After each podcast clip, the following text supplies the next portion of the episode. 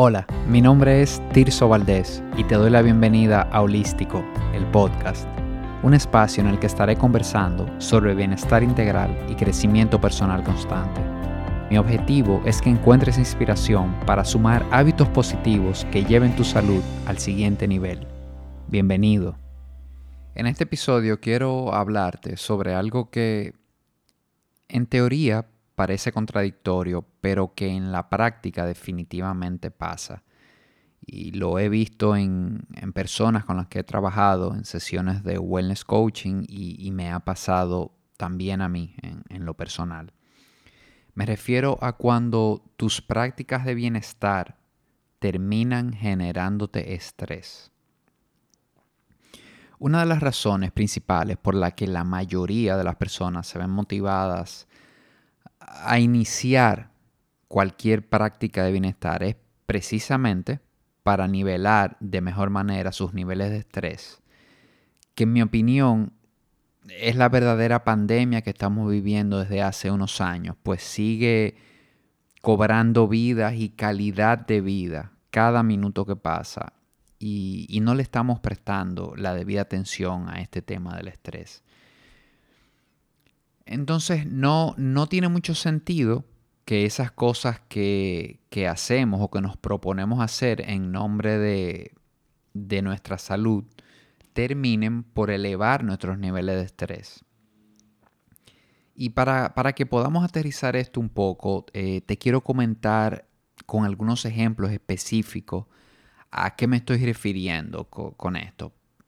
Por ejemplo, veamos en alimentación. Muchas veces me doy cuenta que, quiero cambiar mi alimentación para, que apoye más mi, salud y empiezo una dieta específica o empiezo a contar macros o empiezo a utilizar algún método de, mejorar mi alimentación, pero ahí empiezo también como a generarme un estrés. Viene eh, la contadera de si hay personas que empiezan a pesar la comida, de si qué puedo comer, a qué hora, de me invitan a algo social y, y, no sé qué voy a hacer. A veces puedo terminar diciendo que no también, que no voy a algún evento o algo sencillamente porque estoy comiendo de una manera particular. Esto, por ejemplo, en alimentación. En actividad física pasa también que me inscribo en un gimnasio, me inscribo en alguna clase y viene esa evaluación inicial, ¿verdad? Y después yo empiezo a, a caerle atrás de una manera casi obsesiva a estos indicadores de porcentaje de grasa, masa muscular, cuántas veces voy a ir al gimnasio a la semana, si debo ir más. Y esto empieza a generarme esa esa ansiedad y, siento cómo esos niveles de estrés pueden irse aumentando. Pasa también con, con el sueño, quiero dormir mejor, pero entonces me entra una ansiedad porque soy de las personas que a veces se despiertan en la noche. Entonces, cuando me despierto en la noche, quiero volverme a dormir y la misma ansiedad por querer volverme a dormir no me permite eh, recobrar el sueño en la noche. Entonces, todos son, todos estos que les he mencionado son cosas que cuando empezamos estas prácticas en alimentación, en actividad física, en mejorar la calidad del sueño, el objetivo es impactar positivamente en mi salud, pero muchas veces, dependiendo de mi actitud hacia las prácticas, puedo convertirlas en algo, en algo estresante. Y, con esto no quiero decir que, que no es importante la disciplina. Con esto no quiero decir que hay un método mejor que otro. O sea, si a ti lo que te funciona es contar macros y si con eso logras tener una alimentación, perfecto.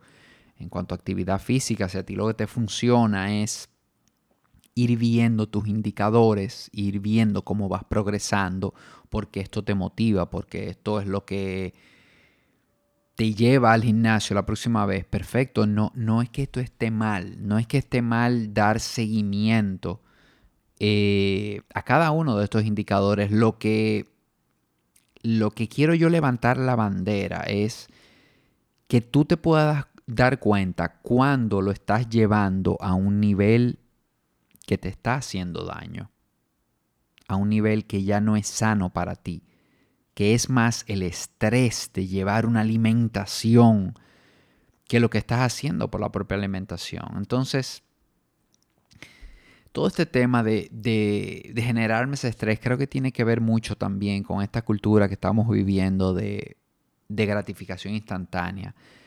Eh, que todo tiene que ser para ahora.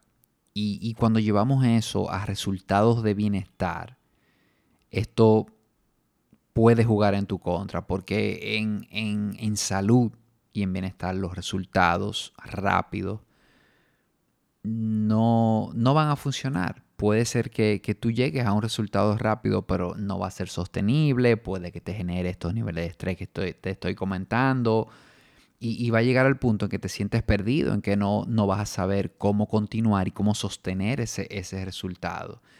Entonces, y, quiero ser específico aquí, quiero volver a tocar esto. No me estoy refiriendo a que la adopción de un nuevo hábito debe ser suave y súper llevadera, porque la verdad es que no lo es. De hecho, hay autores que dicen que si un nuevo hábito te está pareciendo muy fácil, sobre todo al inicio, es probable que tengas que revisar algo, es probable que haya algo que que haya que revisar. Y, pero que algo te parezca difícil al inicio es muy diferente a que algo te esté generando estrés, te esté generando ansiedad y esté incluso interfiriendo con cosas que tienen valor en tu vida.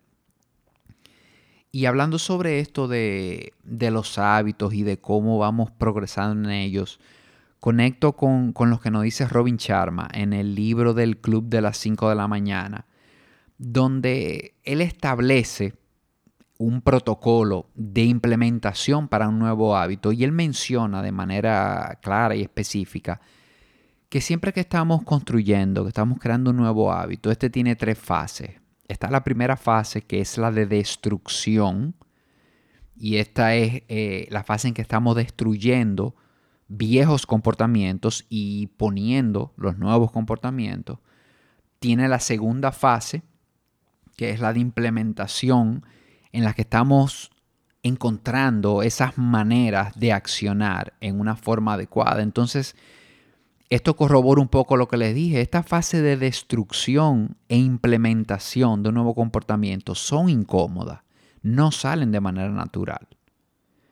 Y está la tercera fase, que es la fase de integración, que es cuando ya empezamos a sentir que el comportamiento nos sale de manera más natural, que nos hace falta incluso, que, ya nos está haciendo falta eh, recurrir a ese comportamiento. Entonces, quiero dejarte la idea en este episodio de que las prácticas de, de salud y de bienestar deben llevarte a un mejor estado. Siempre. Siempre que estamos persiguiendo algo en cuanto a alimentación, en cuanto a actividad física, algún objetivo, en cuanto a mejorar mi sueño, esto debe llevarte a ti a ese mejor estado, no generarte eh, algún tipo de ansiedad. Entonces, si empezamos a comer mejor, si empezamos a hacer ejercicio, a procurar dormir bien, a, mantener buenas conexiones conmigo, por ejemplo, a través de la meditación, del journaling, o, conectar a través de relaciones sanas con nuestros seres queridos o, con nuestro trabajo. Esto debe, debe sentirte que dentro de, aunque estés dentro de esas fases de destrucción y de implementación, debes sentirte de una mejor manera. Y quiero terminar el episodio diciéndote algo que, que quizás parecerá muy obvio, pero que pasamos por alto. Y es que el estrés es individual. Si a ti te estresa tu trabajo, es a ti que te estresa. Esa es tu interpretación de tu trabajo.